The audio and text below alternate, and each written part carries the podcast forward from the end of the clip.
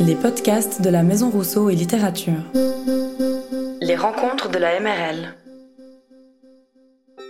Écrire pour, contre, avec le genre. Transgenre, identité fluide, langage épicène, non-binarité, les questions de genre et leur cortège d'expression occupent désormais l'espace public. Une volonté de déconstruire certaines normes s'affiche, chahutant l'ordre social et faisant souffler un air de révolution sur notre temps. Durant quatre jours, du 12 au 15 janvier 2023, le festival Écrire pour, contre, avec s'est penché sur ce thème, avec des rencontres, des lectures, des performances et du cinéma. Écrire pour, contre, avec est un festival organisé par la Maison Rousseau et Littérature. Chaque année, il est l'occasion d'aborder une grande question de société par le prisme de la littérature, des arts et d'autres disciplines du savoir.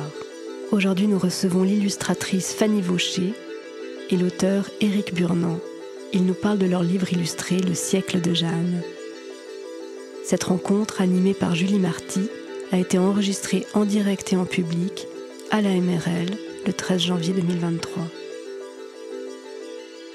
Alors bonsoir à toutes et à tous, merci d'être euh, présents et présentes. Euh, merci aussi à nos deux euh, intervenants qui viennent nous présenter donc le siècle de Jeanne. Euh, pour, euh, au niveau du programme de cette rencontre, je vais d'abord présenter nos deux intervenants, parler de leur collaboration, rappeler un petit peu le contexte avec le, le siècle d'Emma, et puis on va entrer dans le siècle de Jeanne, immersion au 19e siècle, avec toutes les questions de l'histoire et aussi de la, du prisme de l'histoire par, par Jeanne, cette femme plutôt populaire, on peut le dire.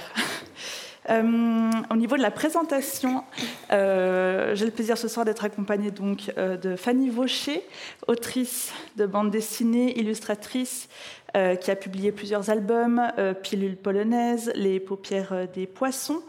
Vous êtes également collaboratrice et cofondatrice du collectif de BD romans La Bûche, coprésidente de la SCAA, la Swiss Comics Artists Association, qui travaille pour une meilleure valorisation euh, des artistes de BD. Vous êtes euh, accompagné de Éric Burnand, euh, journaliste à l'Hebdo, à la RTS, auteur de multiples reportages, puis producteur à Mise au Point, Temps présent et de C'était mieux avant. En 2018, vous êtes passé du petit écran aux euh, cases de BD avec l'envie de raconter différemment des épisodes ignorés de l'histoire de la Suisse. Euh, avant donc d'entrer dans euh, le siècle de Jeanne, on va revenir un petit peu sur euh, cette collaboration. Euh, Dites-nous en plus, comment est-ce que tout a commencé Comment est-ce que vous avez décidé de collaborer ensemble? Fanny. Eric. Euh, Eric m'a contacté euh, un jour en me disant qu'il avait un projet. On s'est rencontrés euh, au Salon du Livre, un cadre idéal pour ça. Et en fait, je lui avais été recommandée par un autre dessinateur de BD qui était aussi mon enseignant, Tom Tirabosco, qui avait bien pensé que ça pouvait être un thème et une façon d'aborder un sujet qui m'intéresse. Donc, euh, quand j'ai rencontré Eric avec ce projet, c'était encore vraiment très ouvert. Il y avait pas de, il y avait juste un pitch ou un début de synopsis, mais il n'y avait pas du tout d'idée préconçue de à quoi ça devait ressembler. Ça aurait même pu être euh, un livre illustré, même si c'était pas vraiment ce qu'on avait envie de faire. Ou, enfin, tout était possible. Et euh, donc, on a avancé comme ça en parallèle sur euh, nos envies et sur euh, l'histoire qui était possible. Et puis voilà, je sais pas si ça Oui, correspond à ce que tu as vécu. Oui, oui, tout à fait. En fait, moi, j'avais ce projet euh, tout d'abord pour faire une série télé, mais c'était il y a longtemps, quand j'étais à la télévision. Finalement, ça ne s'est pas fait. Il y avait eu un vague projet, mais après, c'est pour des raisons financières, c'était trop cher. Alors je me suis dit, bon, bah, si c'est trop cher, faisons-le en BD. Une dessinatrice, ça coûte pas cher. Donc, et, ça, travaille beaucoup. Euh, donc, et on n'a pas besoin de, louer des tas de figurants, il suffit de les dessiner, même si c'est long. hein. Non, bref, euh, j'ai eu envie tout d'un coup de poursuivre ce- cette idée que j'avais et de d'essayer d'appliquer un petit peu les recettes d'une série télé à la bande dessinée, ce que beaucoup d'autres ont fait avant nous, hein. rien n'est nouveau.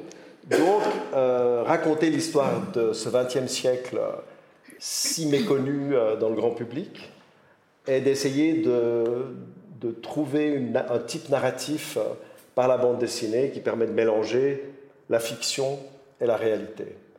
Et puis voilà, bah, Fanny racontait la suite. J'ai eu un contact avec Thierry Bosco qui m'a dit Ah, mais j'ai la personne qu'il te faut. Hein. Et puis il m'a dit Fanny Vaucher. Et puis j'ai été voir sur le site de la SCA, je crois. Et puis j'ai dit Ah, mais c'est exactement ce que ça me plaît beaucoup. J'ai vu un bouquin qu'elle avait fait qui est sur euh, Varsovie, où il y avait déjà deux, trois pages de, de BD avec des. Enfin, des c'était un livre illustré, mais il y avait des BD aussi. Puis voilà, en fait, assez rapidement, on est tout de suite tombé d'accord. Elle m'a dit Si c'est une femme, je le fais. Sinon, je ne l'aurais pas fait. Voilà, donc là je réponds à la question qu'on m'a posée tout à l'heure sur les gens. Mais justement. Mais, c'est ça qui intéressait Fanny. D'accord.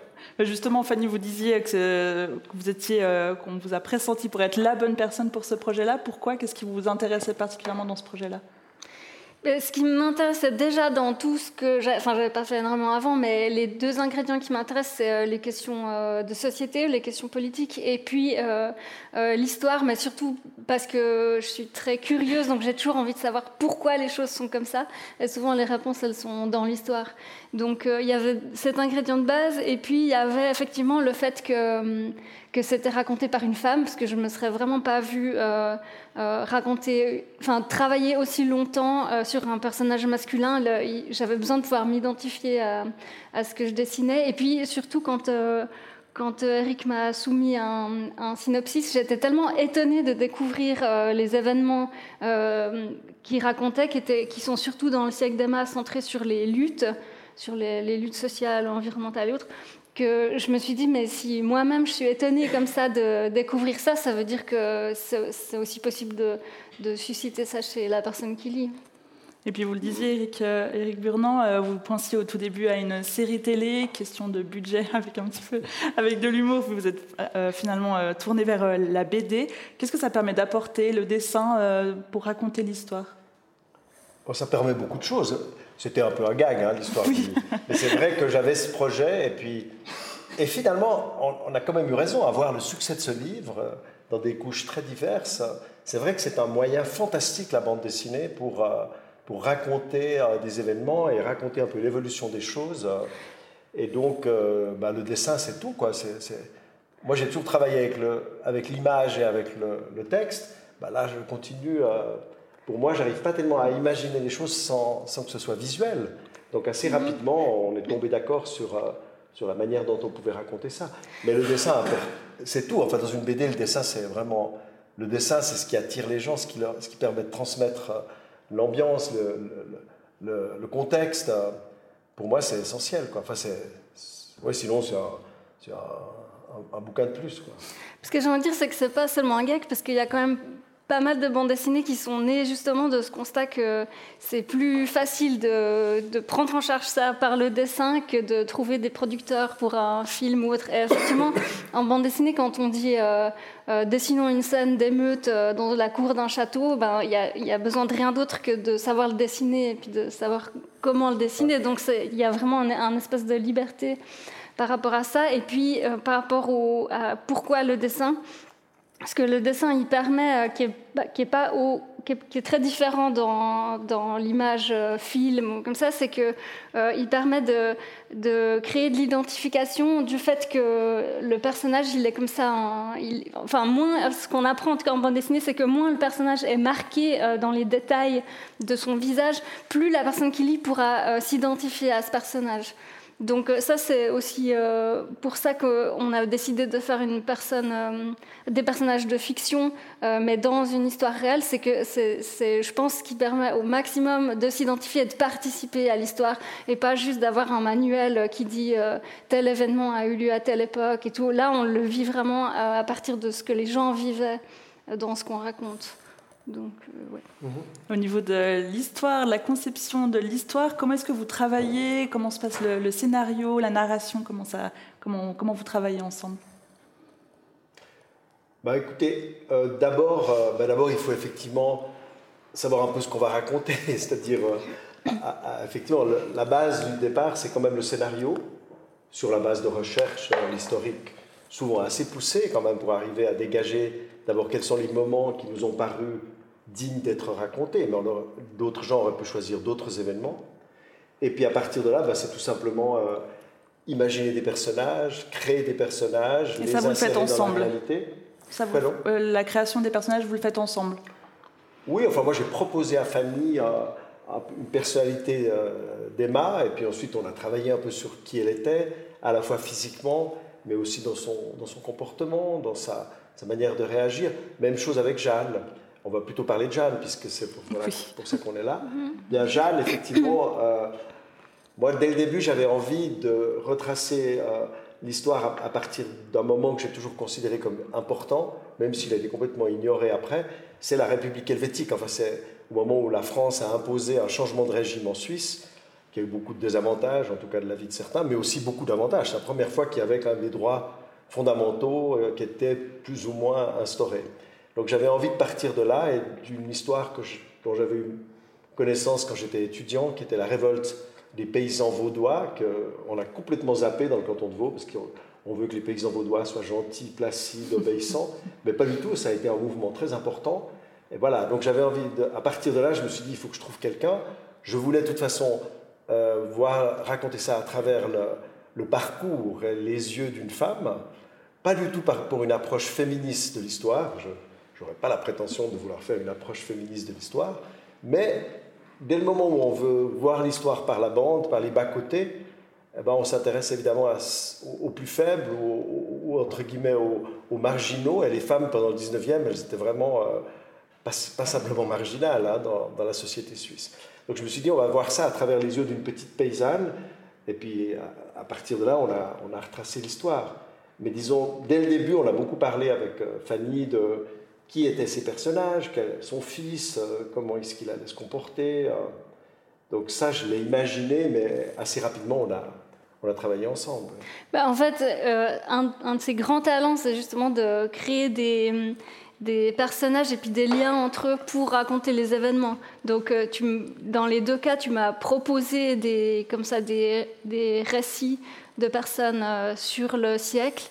Et puis après, enfin, j'ai fait assez peu de, j'ai quand même assez peu influencé ça. J'ai plutôt fait des retours parce que pour le, l'aspect des caractères, des personnages, leur tempérament, parce que je trouvais qu'il y en a qui n'étaient pas assez marqués ou, ou qui avaient des prénoms euh, beaucoup trop euh, sobres, qui, qui, qui, disaient pas grand chose.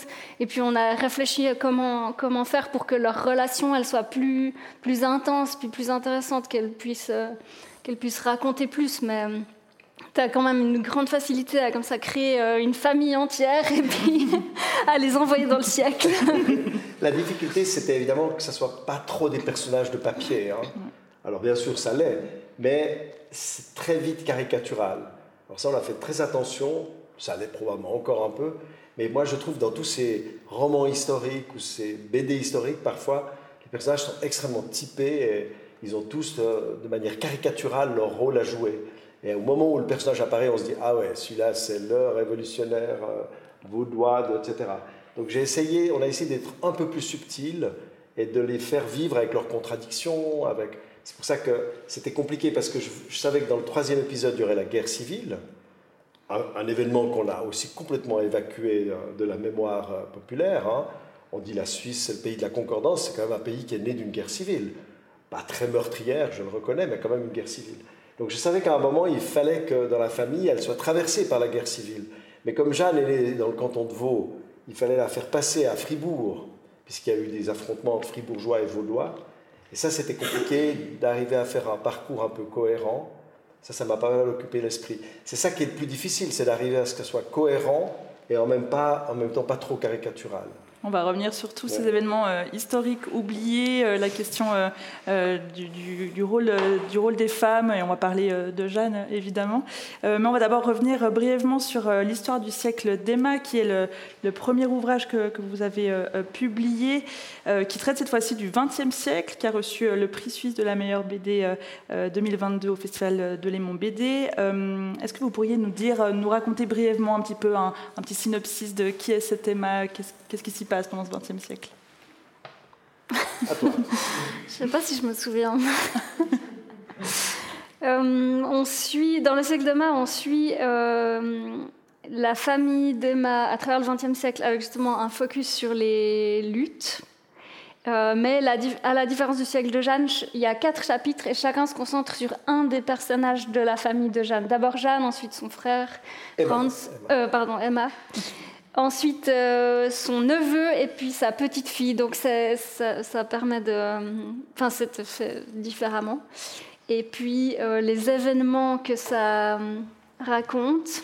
Euh, ça commence avec la grève générale. D'ailleurs, de 1918, je me disais que c'était marrant comme euh, là, ça commence avec la révolte des Bourg-la-Papet, qui est aussi un événement qui, a été un peu oublié. Et puis, euh, pour Emma, c'était la grève générale. C'est marrant. Ce... Ça commence par la grippe espagnole, en fait, le livre.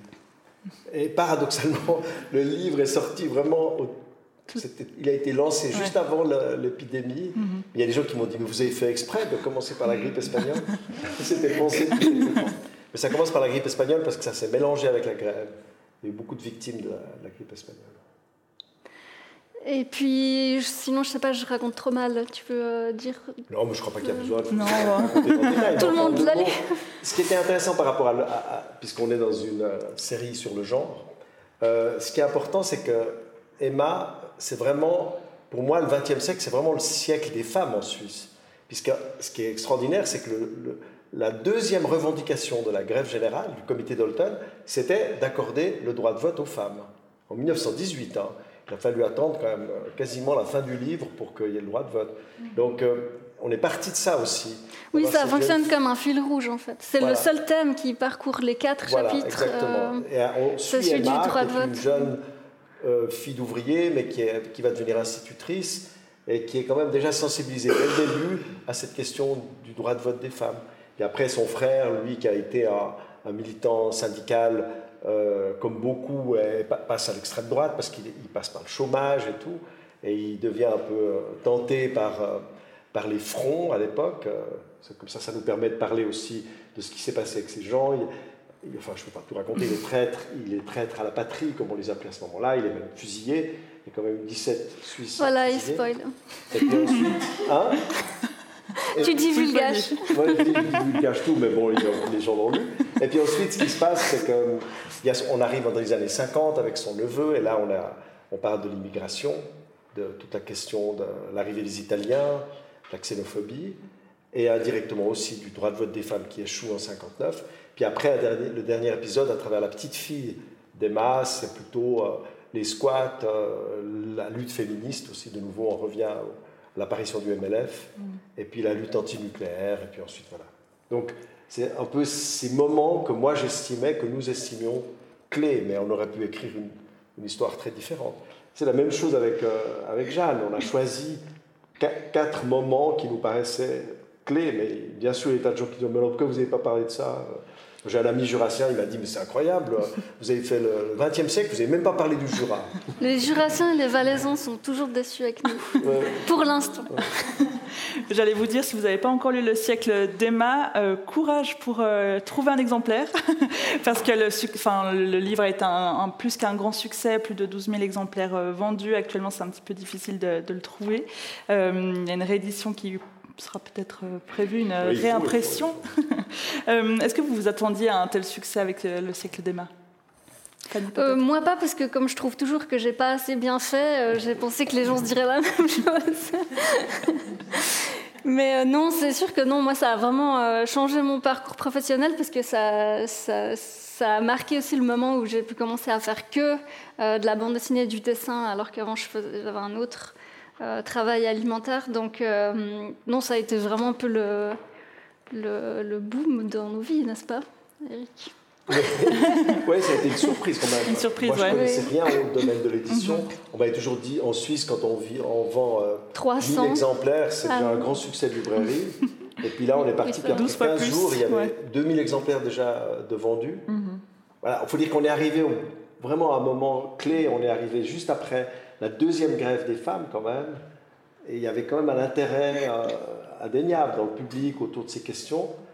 Puis on est arrivé avec un produit qui n'existait pas. C'est-à-dire qu'il y a quasiment, il y a eu une histoire de la bande dessinée, une histoire de la Suisse en bande dessinée, mais qui, qui date des années 80, qui est un peu comme euh, plutôt les histoires de l'oncle Paul dans Spirou quand j'étais enfant. Donc c'est vraiment un vieux système, mais ce type-là, on a été les premiers à le faire. Et maintenant, il y a un boom de la, de la BD, un boom de la BD historique. Donc on a été un peu dans ce, dans ce trend-là. Mais c'est vrai que c'était une surprise. Pour notre éditeur, surtout, c'était une surprise parce qu'il n'a pas l'habitude de vendre beaucoup. Il était paniqué. Donc il était un peu paniqué. Édité aux éditions euh, Antipode, je, le rappelle. Euh, si vous voulez intervenir, n'hésitez pas euh, à, lever la main, bien sûr. On va parler maintenant de cette fameuse Jeanne, du siècle de, de Jeanne. Je fais un bref, un bref résumé. tout commence en 1798 à la Sarraz, dans le canton de Vaud, où aura lieu la révolte paysanne des Bourg-la-Papet. Euh, avec euh, en toile de fond idées révolutionnaires, Rousseau en face de, conservateurs, de jésuites. On savait déjà qu'on allait venir ici. Hein. Quelques années plus tard, on arrive en, 1816. La Suisse connaît l'année sans été, euh, avec comme conséquence famine, pauvreté, première vague d'émigration des Suisses en Amérique du Sud. S'ensuit la guerre du Sonderbund, guerre civile suisse dont vous avez parlé, euh, qui s'est déroulée donc en 1847. On traverse le siècle, développement de l'horlogerie, la révolution euh, industrielle euh, des années 1870, avec euh, toujours comme trame narrative cette fameuse Jeanne et sa famille. Et on découvre aussi, parce qu'on a un petit peu tendance à oublier d'où viennent les noms de nos rues, par exemple le fameux James Fazzi, champion du radicalisme, comme il est défini dans le, dans le livre. Euh, on va parler maintenant un peu plus de, l'histoire, du fond euh, du siècle de, Jeanne. Euh, pourquoi est-ce que vous vous êtes penché sur ce siècle-là avant toute chose? Pourquoi le 19e pourquoi tu as, accepté de faire le 19e bah, Au début, je voulais pas parce que j'étais inquiète à l'idée de dessiner autant de gens en, costume d'époque. Je pensais que c'était beaucoup plus difficile que. Et les chevaux aussi, tu voulais pas dessiner les chevaux. Oui. bon, les chevaux, j'avais raison de m'inquiéter. C'est tout aussi difficile que ce que je pensais. C'est-à-dire surtout avec ces grandes diligences postales, c'est compliqué.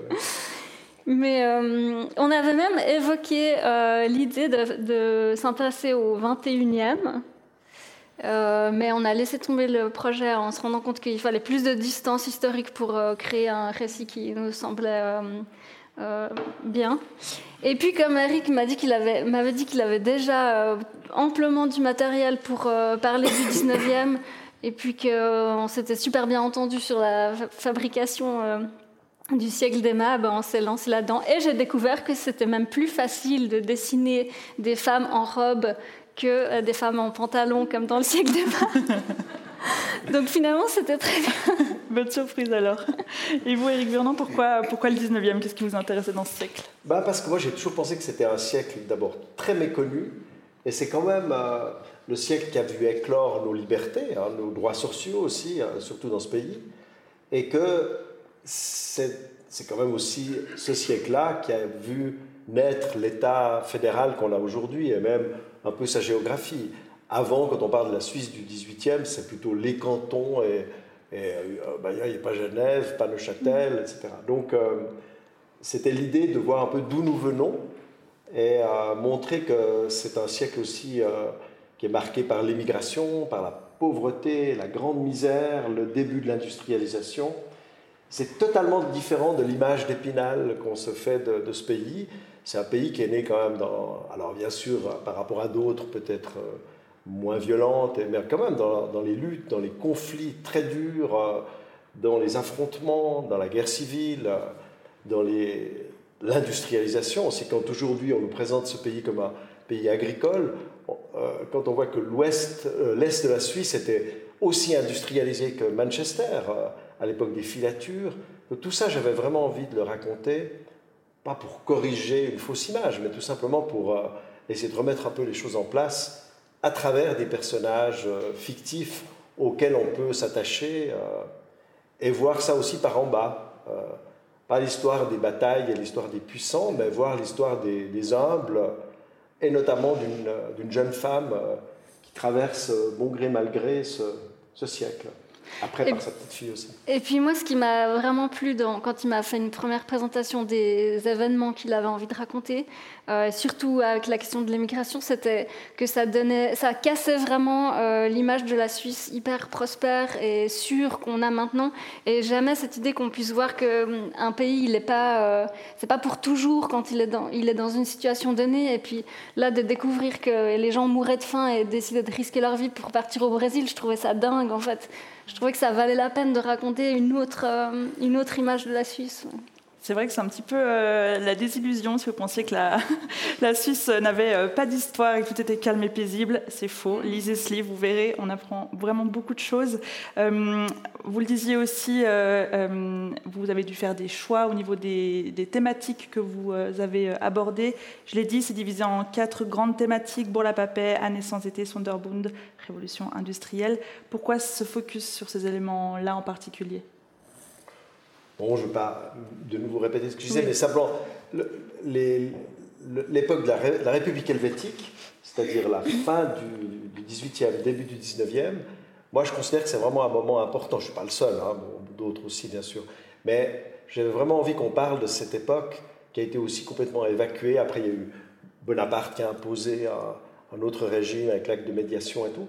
Mais ça a été une toute, très courte période où la Suisse était vraiment... Euh, agité par des, par des remous. Et, avec justement, et pour ça les bourla-papais c'est intéressant, parce que c'est les gens qui, qui, attaquaient les châteaux pour brûler euh, tous, les, euh, tous les documents qui attestaient des, des droits féodaux.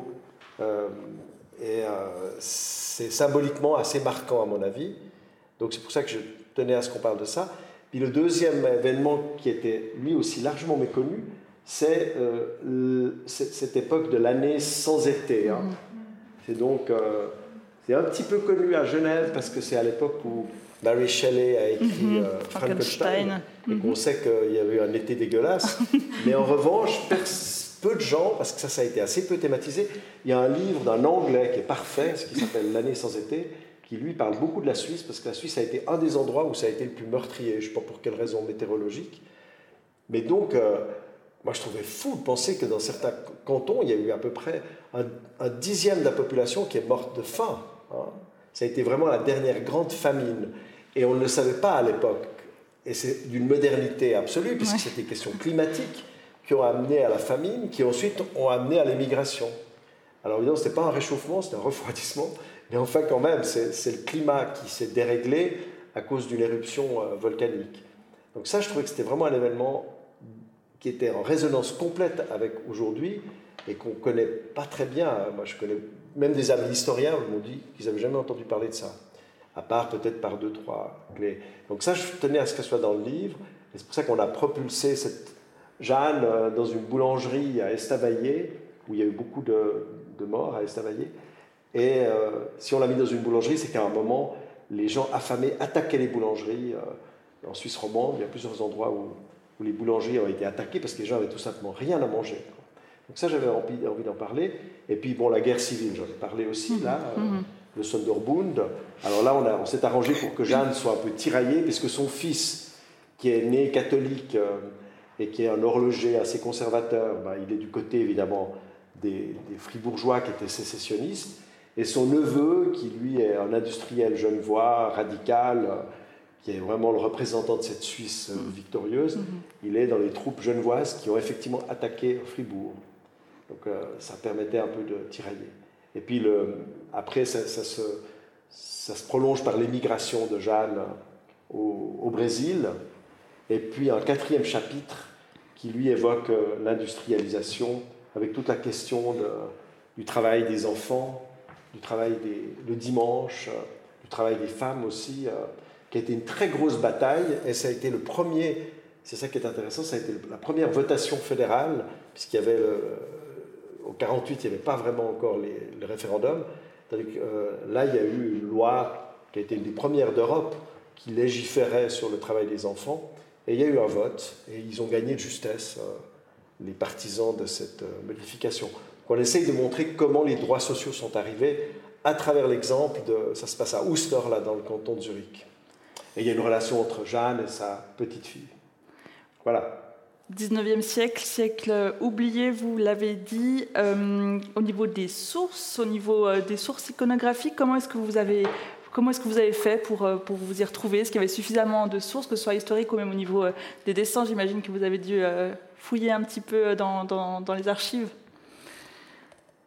Oui, bah c'est Eric qui est le grand spécialiste de, la documentation. généralement, quand je lui demandais de la documentation pour m'aider pour un, pour euh, une planche, il arrivait dans l'heure avec euh, un choix. Ben, par exemple, là, on peut voir euh, presque, tous ces, presque toutes les cases, à part celle où on voit que des personnages, elles sont toutes dessinées d'après des, des gravures. Des ça, gravures, il n'y a pas encore la photo. D'après des gravures d'intérieur d'usine, de, filature. Là-bas aussi, celle où on voit deux, deux jeunes enfants sur, sur la machine, ça c'est une c'était presque tel quel. Euh, euh, oui, c'est vraiment très. C'est peut-être pas un document suisse, ça, c'était aussi le problème, c'est de.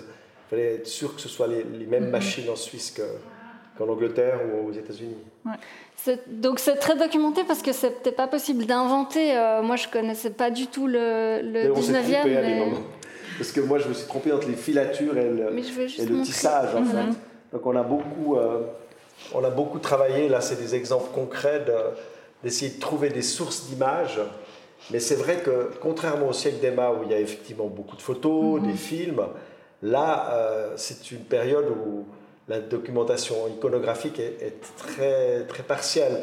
C'est-à-dire qu'il y, a des gravures, mais des gravures bien entendu euh, des nobles ou des riches. Euh, et puis les paysans, on les, dessine quand ils sont dans leur costume folklorique du 1er août, mais autrement on ne les dessine pas du tout. Donc on a eu beaucoup de peine à trouver, euh, on a été aidé par des, notamment par le musée d'art et d'histoire de Fribourg, pour essayer de retrouver dans leur collection comment étaient habillés les paysans, comment étaient les machines, parce qu'on n'est pas des maniaques, mais on aime quand même que ça soit vraiment précis. Donc, euh, des fois, j'ai l'impression qu'on avait un, plutôt un faisceau d'images euh, utiles à partir desquelles je composais. Là, c'est pour ça que j'ai mis ces deux exemples, c'est qu'on voit euh, Eric avait trouvé plusieurs images d'intérieur de train, mais qui étaient assez différents entre eux, et aucun était d'un train euh, suisse, parce qu'il n'y a pas d'image de ça. Et moi, j'ai euh, suggéré un intérieur de train comme on voit sur la case à droite, et puis la même chose avec cette fameuse boulangerie. C'était pas évident de trouver à quoi pouvait exactement ressembler une boulangerie à l'époque, parce que moi, je, pensais que c'était comme maintenant avec une grande vitrine. et, la même chose pour les restaurants quand j'ai fait le story donc j'ai juste fait des croquis, des mhm. plans. Le restaurant, j'ai mis une grande, euh, une grande vitrine avec écrit restaurant dessus. Il m'a dit non, c'était pas du tout comme ça, c'était juste à l'intérieur d'un d'un vieux bâtiment. Euh, enfin, d'un bâtiment. Donc là aussi, il, avait trouvé des, des, des, images de boulangerie, euh, de, je crois, de Hollande, d'Allemagne. Ouais, là, il y a une et, et finalement, c'était à Londres à l'époque. Mais je pense pas qu'à Estavayer, il y avait des boulangeries comme à, comme, à, Fleet Street. Mm. Donc euh, il y a une boulangerie hollandaise. Il y en avait même une où c'était en fait juste une, une ouverture dans, le, dans une maison et c'est par là que les gens achetaient le pain. Et donc en fait, il n'y en a aucune qui ressemble exactement, mais j'ai suggéré ça et puis on ne sait pas, en fait, on peut Pour pas savoir on n'a pas encore eu un spécialiste des boulangeries qui, a porté plainte. Mais... vous savez, il y a toujours des gens assez euh, maniaques, hein, parce vrai. que avec le siècle d'Emma, on a, on a, vraiment fait attention à ce qu'il n'y ait pas de faute, mhm. mais il y a quand même quelqu'un qui m'a dit Ouais, là, il y a peut-être une erreur de date, c'est pas 1961, mais c'est peut-être 62, etc. Donc, il y a aussi des gens qui regardent les uniformes pour savoir si, si ça correspond exactement à l'époque. Et là, avec les uniformes, euh, c'était hyper compliqué parce que c'était des armées cantonales, donc ils avaient chacun un autre uniforme. Ma chance par rapport à, ce genre de questions, c'est que j'ai un style qui suggère plus qu'il détaille. Si, euh, je ne sais pas comment font les, personnes qui dessinent vraiment hyper détaillé, quand euh, comme ça on ne sait pas exactement en fait. Donc ça, ça, me sauve. Des fois quand je ne sais pas trop, ben, je fais un peu des petits traits comme ça, et puis je mets des taches d'aquarelle, et puis je me dis l'imagination de la personne qui livre le reste. Sans parler de, de fautes ou d'erreurs, est-ce qu'il y a des éléments euh, inventés ou un peu fictionnels dans, dans le siècle de Jeanne? Oui, bah déjà toute la vie, tous les personnages sont fictifs, bien mhm. sûr. On s'est inspiré de personnages réels, mais par exemple Jeanne, euh, elle est on a un tout petit peu tiré le personnage vers nous. Hein. C'est une grande tentation aujourd'hui, hein, avec une volonté de regarder l'histoire avec les lunettes d'aujourd'hui, qu'on a un peu euh, je suis pas sûr. Alors, il y avait des paysans lettrés, euh, je le sais, ça parce que j'ai vu les, les, rapports de police sur le mouvement des Bourg-la-Papais. il y avait dans le canton de Vaud quelques paysans, pas beaucoup, mais qui étaient lettrés. Il y en a même qui avaient été mercenaires à, Paris, donc qui avaient, qui avaient vécu la Révolution française. Ça, c'est pas fictif. Le fait que le père de Jeanne euh, lise Rousseau, ça existe. Il n'y en avait pas beaucoup, mais ça existe. Mais après, évidemment, on a, on a quand même un petit peu inventé un personnage. Donc on lui a prêté peut-être des intentions qu'elle n'avait pas. Une petite fille de, de, 10 ans à, La Sarah, euh, même si son père était un gros paysan, mhm. je pense pas que... Ils étaient lettrés, hein, parce que c'est vrai que dans le canton de Vaud, les filles allaient à l'école, paradoxalement, grâce au, à l'église protestante qui voulait un peu les, les former. Mhm. Les filles allaient à l'école, pas longtemps, mais elles allaient à l'école. Puis ensuite, on a imaginé que Jeanne allait à l'école, à l'Institut Pestalozzi. Ça, ça a existé. Ça a été le premier institut pour jeunes filles laïques créé par le pédagogue Pestalozzi. Ça, c'est vrai. C'est vrai que, que Germaine de Stahl, qu'on a mis là-dedans, a soutenu l'Institut Pestalozzi. Mais après, il y a évidemment tout ce qui est dialogue entre les gens. Ben, on les fait parler en français alors qu'ils parlaient en patois. Enfin bon, plein de choses. Mm-hmm. Mais disons, c'est fictionné, mais c'est réaliste. Et en plus, ça a passé quand même au peigne fin d'historiens qui nous ont dit ça, c'est pas très juste, ça, c'est pas. On a vraiment fait attention que ça soit, en tout cas, euh, réel. Quoi. Mais, mais, mais bien sûr, c'est fictionné en partie. Autrement, il y a des personnages réels qui interviennent dans l'histoire. Et puis cette euh, Jeanne, alors qui est-elle? D'où vient-elle? Vous disiez vous vouliez pas construire des, personnages avec peut-être plus de, caractère. Comment est-ce que, comment est-ce que vous l'imaginiez cette, cette Jeanne? Je me souviens plus exactement euh, comment c'est parti. On avait peur qu'elle soit un petit peu fade par rapport à Emma, qui est un personnage plus marqué, évidemment, parce mhm. qu'elle correspond à une époque, dès le début, où on se dit c'est une personnalité. Jeanne, j'avais un peu peur qu'on ait l'impression qu'elle subisse euh, les événements. Mais non, finalement, on a réussi bah, elle à, quand même donner un peu de, Dès le début, elle est déterminée sur les choses qu'elle veut faire et qu'elle veut pas faire. Et puis après, elle se retrouve en, en opposition souvent avec son fils, euh, qui a effectivement une, position euh, très différente. Et puis mm, ben là, ouais, la différence, c'est qu'on on suit vraiment Jeanne euh, du début à la fin du livre. C'est centré sur elle, donc sur, sur ce qu'elle vit, et puis ensuite sur sa petite fille, et comment elle lui transmet son histoire pour que sa petite fille puisse elle aussi faire ses, choix de vie. ouais.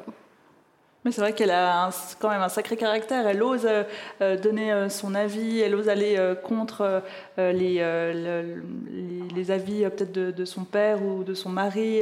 Est-ce que ça, c'était quelque chose qui était possible au 19e siècle pour une femme ben, Je sais pas. Difficile à dire. Non, mais c'est les gens qui n'ont pas écrit. Hein. Oui, bah oui. Moi, la seule chose qui m'a frappé, c'est que quand on est parti sur les bourgs-la-papais, euh, moi, je n'avais pas l'impression que je pensais que c'était comme toujours des révoltes menées par les, par les hommes. Eh bien non, parce qu'en fait, j'ai lu, euh, par l'intermédiaire d'un historien qui les a donnés, tous les rapports du juge d'instruction, parce qu'après les, les, les, manifestations, il y a bien sûr eu un, tribunal, ils ont été jugés, il y en a même qui ont été condamnés à mort, mais après ils ont été heureusement graciés. Mais en fait, disons, il y a eu une enquête. Donc ces paysans, ils ont été entendus par un juge, puis un greffier qui a, qui a noté leur déposition. Et là, je me suis rendu compte qu'il y avait énormément de femmes parmi les gens euh, inculpés. Et j'en ai parlé avec cet historien qui m'a dit oui, oui, c'est comme beaucoup de révoltes paysannes, les jacqueries, les femmes étaient souvent très actives. C'est les paysannes, c'est elles qui dirigeaient la ferme, souvent sur le plan économique, qui avaient à payer les impôts aux seigneurs, donc qui étaient fâchées. Hein.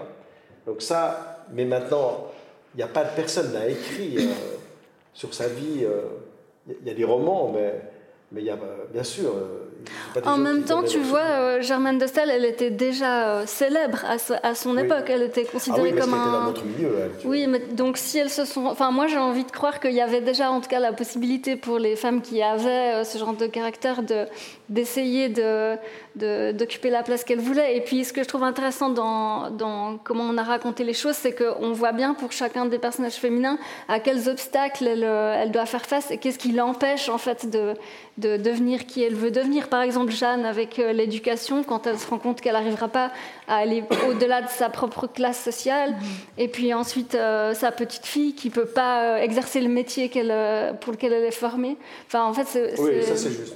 ça, permet aussi de, voir ça, en tout cas il y a ce désir et puis ces, ces obstacles. Non, c'est important et on n'a pas inventé. Euh, Germaine de Staël, c'est vrai que c'était une, des personnalités intellectuelles les plus marquantes de cette mm. époque. Mm-hmm. Mais elles étaient peu nombreuses, il y en avait, il y avait d'autres femmes, mais disons, et en plus elle était en Suisse. Euh, et puis Mary Shelley, elle était aussi déjà euh, connue oui, oui. Mais alors c'était oui, Mary Shelley était déjà connue, c'est vrai. Il y avait, non, mais je parlais des paysages, là, des, mhm. écrits populaires, il n'y a, y a, pas, il y a, pas mhm. grand-chose. Mhm. Mais à travers, par exemple, ces, ces éléments de l'enquête du juge, on peut se rendre compte de la colère de ces femmes qui expliquent pourquoi elles se sont révoltées. Et puis, euh, il y a eu donc quelques traces, mais c'est difficile à trouver, euh, bien sûr. On a dû un peu euh, tourner là autour. Mhm. Qu'est-ce que ça apporte euh, de, donner, de, de, prendre ce point de vue-là, ce point de vue de Jeanne, qui est une femme qui est euh, un peu par la, par la bande Qu'est-ce que ça apporte? Bah, C'est ce que je disais, c'est un pas de côté. Mhm.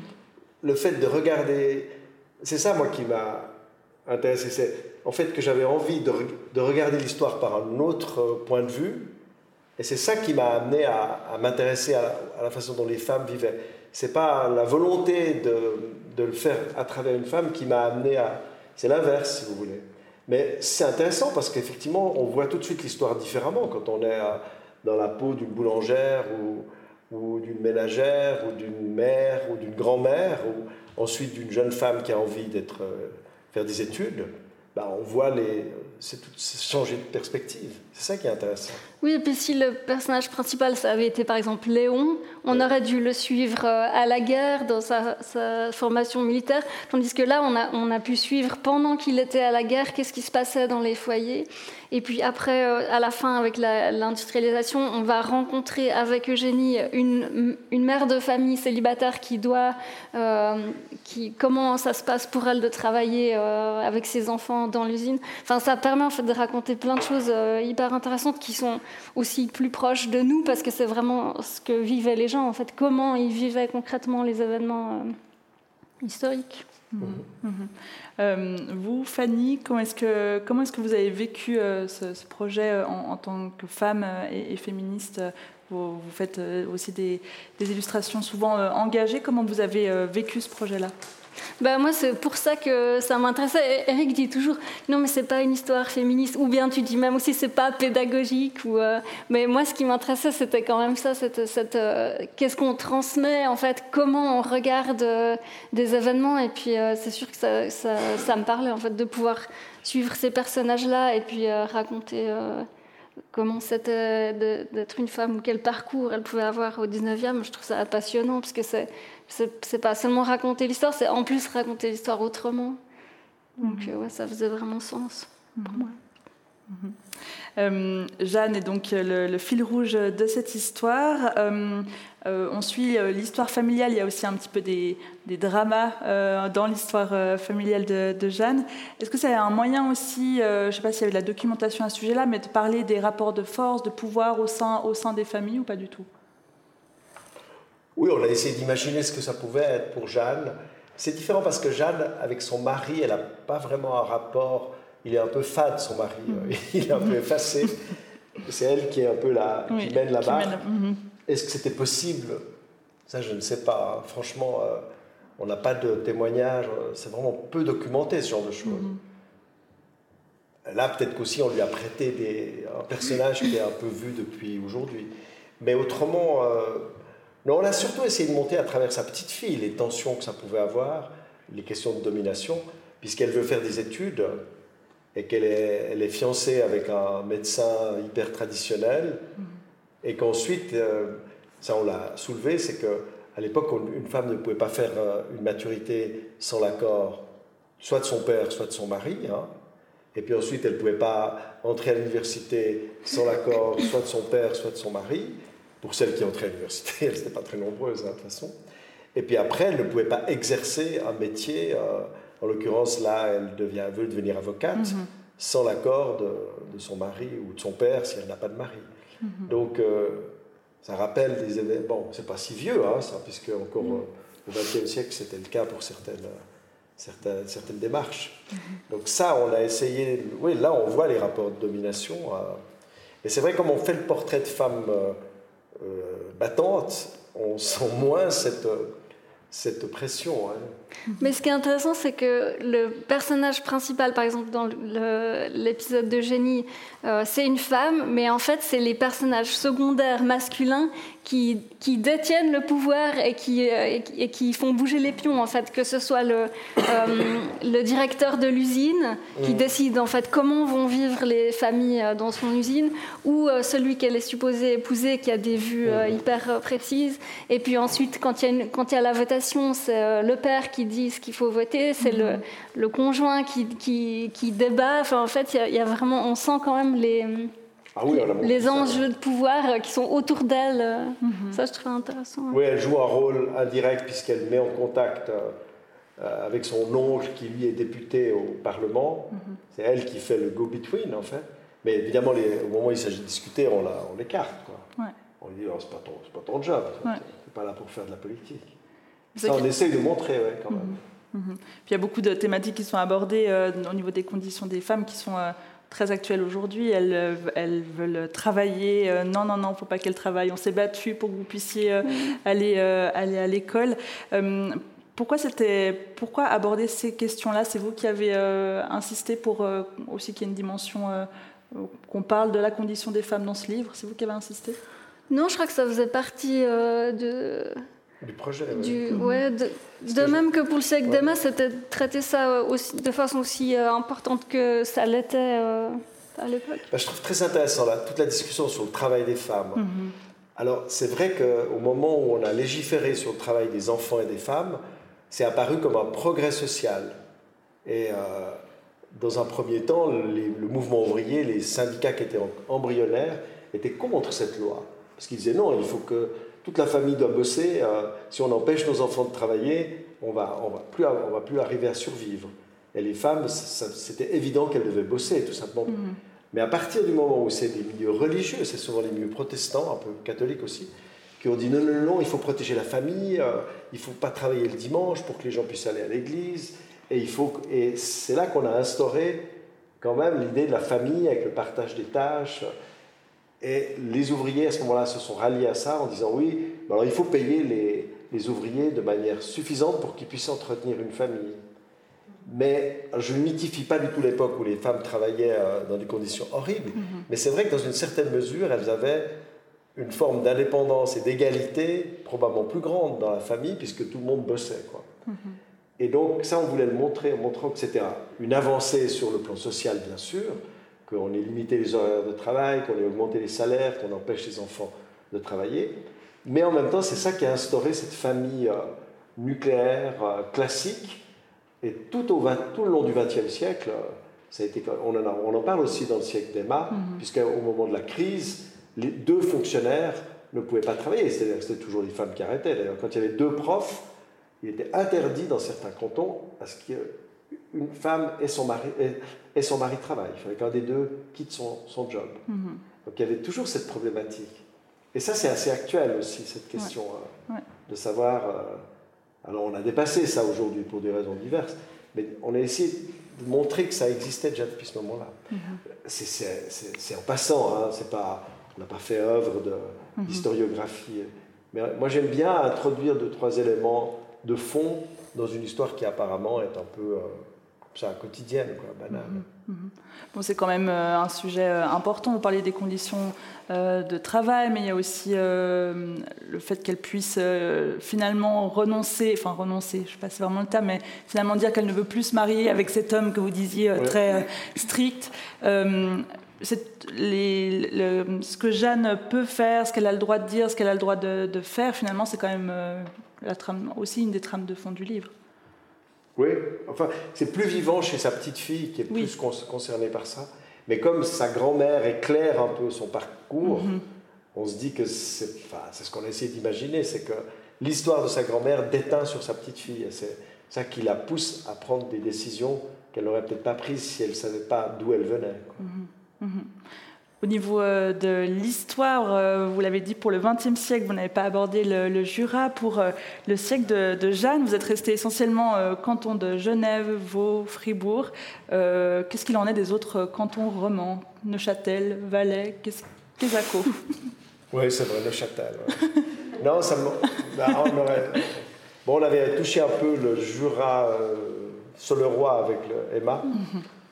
Mais bien sûr, bien sûr, mais il y a 200 pages, 250 hein, pages, donc euh, bien sûr. On aurait, pu, on aurait pu partir en Valais parce qu'il y a pas mal de Valaisans qui sont, qui sont allés au Brésil aussi. Mhm. Ils ont aussi subi l'année sans été. Il y a eu une grosse émigration valaisanne. Hein. Mais bon, ce sera pour un autre livre, ça on fera une fois pour les Valaisans. Hein. Non, je sais pas, mais moi, pour moi, ça m'intéresse pas tellement ces questions de savoir. Mais bon, j'ai travaillé longtemps à la RTS, mhm. c'était une préoccupation immense, savoir combien il y a de sujets jurassiens, combien il y a de sujets de mhm. Châtelois, il y a des statistiques. Euh. Là, tu te, rebelles. En fait. Non, mais il y a un moment où les événements sont, universels à certains égards. Mhm. Moi, c'est pas une histoire euh, locale. Genève, c'était impossible de ne pas parler de ce qui s'était passé à Genève. Mais c'est vrai qu'on aurait pu. Euh, on a peut-être un peu négligé le Châtelois. Mais on a donné, une prochaine. On a donné une grande place aux fribourgeois. C'est vrai, c'est vrai. Euh, vous l'avez aussi mentionné, euh, le, rôle de, de l'histoire euh, à l'école. On va parler d'une petite question un peu plus personnelle. Quel souvenir est-ce que vous, vous avez de l'histoire suisse à l'école? On commence par Fanny. Ben, oui, moi j'avais L'unique souvenir que j'avais, c'était au gymnase, donc au lycée, euh, la question de la Deuxième Guerre mondiale, mais parce que c'était pas longtemps après la publication du rapport Berger, ou en tout cas il était, il a influent. Ouais, mais c'était quand même. Il y avait. Hein, c'était pas mal axé sur le rôle de la Suisse pendant cette période. Mais sinon, j'avais aucun souvenir du tout, alors que je me souviens quand même qu'on était allé euh, au Grutli pour l'anniversaire. Euh, pour le, pour le 1991, je pense. Oui, voilà, on avait quand même fait tout le parcours, enfin, mais, en même, mais on n'avait rien appris, euh, enfin, c'était pas intégré dans les cours d'histoire et je connaissais vraiment rien. Donc, euh. Parce que vous avez fait vos études dans le canton de Vaud. C'est juste, oui. Mhm. Et vous? Ben Moi, je me suis amusé, pour euh, d'ailleurs cette présentation dans un autre endroit, de regarder quel, quel livre moi j'avais et puis quel livre euh, J'ai retrouvé le livre que Fanny avait, dont elle ne se souvenait plus tellement. Et c'était intéressant de comparer. Moi, j'ai vraiment encore vécu, parce que je suis nettement plus âgé que Fanny, euh, j'ai vraiment vécu l'époque encore de la Suisse, l'histoire de la Suisse qui était un peu mythique. Il y avait un fameux livre qui est celui de Georges-André Chevalat, que vous connaissez probablement plus, mais qui était quand même un, un personnage qui a marqué. Et je crois que la Suisse, on a été le seul pays dont le livre d'histoire avait été écrit par un type qui est devenu ensuite ministre. Hein. Il était conseiller fédéral, même chef du département militaire fédéral. Et c'était son livre qu'on avait, euh, à part en Union soviétique, y a, pas, ça n'existe pas. Donc euh, on avait un livre qui était vraiment l'histoire officielle, mais plus officielle que ça. Il, est venu aussi il était aussi à Genève, il était un peu dans d'autres cantons. Donc moi j'ai vraiment encore vécu la fin de cette époque d'une histoire suisse très mythique. Euh, vraiment euh, basé sur euh, ouais, les mythes. Et puis après, il y a eu tout d'un coup un balayage dans les années 70, 80. Et puis en fait, les profs qui se sont retrouvés euh, dans les années 90, quand Fanny était au gymnase au collège, et eh bien à ce moment-là, il y avait vraiment un autre mouvement qui était de dire oh, on a marre de cette histoire suisse. Et ça a été une histoire zappée. Hein. C'est au moment où il y avait la Suisse n'existe pas et un grand désintérêt peut-être légitime, mais en même temps, moi je trouve assez coupable, parce que finalement, il y a une génération entière qui n'a aucune idée, mais de rien. Mm-hmm. Parce que on dira, c'est emmerdant l'histoire suisse, il ne s'est rien passé, bon, on en a marre, Guillaume Tell, c'était de façon, c'était faux et tout. Mais on ne s'intéressait pas du tout aux événements sociaux. Alors maintenant, ça revient un petit peu. Il y a eu effectivement le rapport Bergier sur l'attitude de la Suisse pendant la Deuxième Guerre mondiale, mais autrement, très peu de choses. Mm-hmm.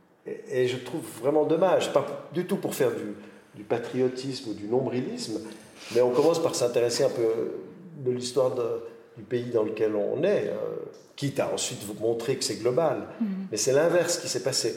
Dans le livre qu'elle avait, Fanny, qui était un gros livre fait par des très bons historiens, mais je crois que sur 420 pages, il y avait 20 pages sur l'histoire de la Suisse. Il apprenait vaguement un exemple de temps en temps, mais par exemple rien sur... Euh, Rien sur la République helvétique, très peu de choses sur le, le Sonderbund. Quant au XXe siècle aussi, peu de choses sur euh, les grèves, peu de choses, un petit peu sur euh, Et même sur l'histoire des femmes non plus, quasiment rien. Hein. En tout cas, je me souviens que quand, euh, quand on préparait le siècle d'Emma, Eric, tu m'avais euh, prévenu qu'il ne fallait pas que je m'attende à ce que ça soit utilisé comme un manuel scolaire, parce que ce n'était pas du tout comme ça. Et en fait, euh, ça s'est révélé faux, parce qu'il y a vraiment des enseignants qui, maintenant, ils ont mon âge, c'est ma génération, mhm. qui utilisent ce livre justement pour, pour donner des cours d'histoire et qui nous invitent dans les classes et autres. Donc c'est assez chouette, en fait, de voir que il, s'approprie euh, la façon Mais il maintenant, il s'approprie ce livre comme il s'approprie des séries, comme il mhm. s'approprie des, images. Heureusement, l'enseignement de l'histoire est devenu un peu plus large. Mais c'est vrai qu'il y a beaucoup de profs qui utilisent un petit bout, qui, qui parlent par exemple des, je sais pas, des événements de, la grève, euh, des épidémies, puis ils prennent quelques pages euh, de notre livre. Je vous rassure, j'ai fait le collège en 2010. Il n'y avait pas plus d'histoire suisse euh, à ce moment-là. Non. Ah. il n'y avait pas plus d'histoire suisse euh, quand moi j'ai fait le collège euh, il, y a, il y a quasiment 10 ans. Voilà. Donc ça n'a pas beaucoup. non, j'ai vu par mes enfants qui, qui, ont fait leur école à Genève. Mhm. Dans le canton de Vaud, il faut reconnaître que c'est un tout petit peu différent parce qu'il y a eu deux, trois profs qui ont vraiment fait des efforts pour essayer de de raconter un peu les choses différemment. Mais ce que, ce que nous disait un prof qu'on a rencontré dans une séance de signature, il disait ce qui est difficile, c'est que moi je ne peux pas faire l'histoire critique de la Suisse, parce qu'ils ils ne savent même pas l'histoire officielle, donc euh, ils n'ont aucune idée de... Je ne peux même pas leur dire, tandis que nous, moi j'ai vécu ça à l'université, on a dit, ah, on, va, on va déconstruire cette histoire mm-hmm. mythologique, mm-hmm. mais on la connaissait. Tandis qu'aujourd'hui, les gens ne connaissent rien. Euh, on part de zéro. Pour conclure cette discussion, est-ce qu'un un troisième ouvrage est en préparation? Est-ce qu'un nouveau siècle, 18e, 21e, vous disiez qu'il fallait un peu plus de recul Le 18e siècle, pourquoi pas? Oui, oui, il y a une belle histoire à raconter, mais ça ne sera pas tout de suite. en plus, je crois que j'avais dit non pour le 19e, donc si je dis non maintenant pour le 18e, ça ne voudra pas dire grand-chose. non, mais je pense qu'il y a une très belle histoire à raconter autour du 18e. Mais non, nous, on a un autre projet qui est plus proche, qui est au début du 20e siècle. Qui casse la formule. on, a, envie de raconter un événement précis. Euh, vous nous en dire un peu plus sur Oui, c'est pas, pas un secret, euh, c'est l'événement d'une grève d'ouvrières à Yverdon au début du 20e, 1907. 1907, oui. Et puis euh, des cigarières euh, qui, ont, qui ont ensuite monté une coopérative euh, pour, pour être autonomes pendant cette grève. Enfin, moi, j'ai trouvé ça passionnant cet épisode. Surtout qu'en ce moment, j'habite pas loin d'Yverdon, donc je, découvrais un événement assez dingue tout près de chez moi. Et puis voilà, on va essayer de. Il y a une histoire à raconter à la fois sur les conditions de vie à cette époque. Mhm. C'est quand même la première grève de femmes en Suisse. Hein qui a, échappé aux syndicats. Mhm. Enfin, il n'y avait pas de syndicats, c'était des syndicats plus ou moins officiels, mais il y avait un, mouvement, euh, notamment avec les anarcho-syndicalistes, et c'est une grève intéressante de ce point de vue-là, et, qui n'était pas pour les questions de salaire, qui était pour des questions de droit, d'avoir la possibilité de s'organiser dans une, usine. Et c'était la grande époque du cigare, parce qu'il y avait toute l'industrie, la plantation de tabac dans cette région, qu'il y avait des gens qui étaient en même temps paysans et ouvriers. Et puis, euh, c'est intéressant, je pense qu'on peut faire quelque chose de très bien. Puis il y a des enjeux euh, collectifs, mais on peut en même temps dégager aussi des personnages euh, particuliers et puis les, les mettre dans cet environnement-là. Celles qui ont été licenciées ont créé une, petite coopérative de production, puis elles ont sorti une cigarette qui se vendait, qui s'appelait la syndicale. et, et, ils ont déclenché un boycott des, des, des cigarettes de Vautier qui a été plus efficace que la grève, parce que là, là, ça a été suivi. Ça a été lancé dans tout le mouvement ouvrier. On a dit maintenant, on arrête de fumer ces cigarettes vautiers. Et effectivement, leurs ventes ont chuté. Donc, euh, le boycott est plus utile que la grève. En tout cas, on se réjouit de, découvrir. Vous voulez rajouter quelque chose, pardon? Non. non. Euh, merci beaucoup d'avoir répondu à, à mes questions. Merci.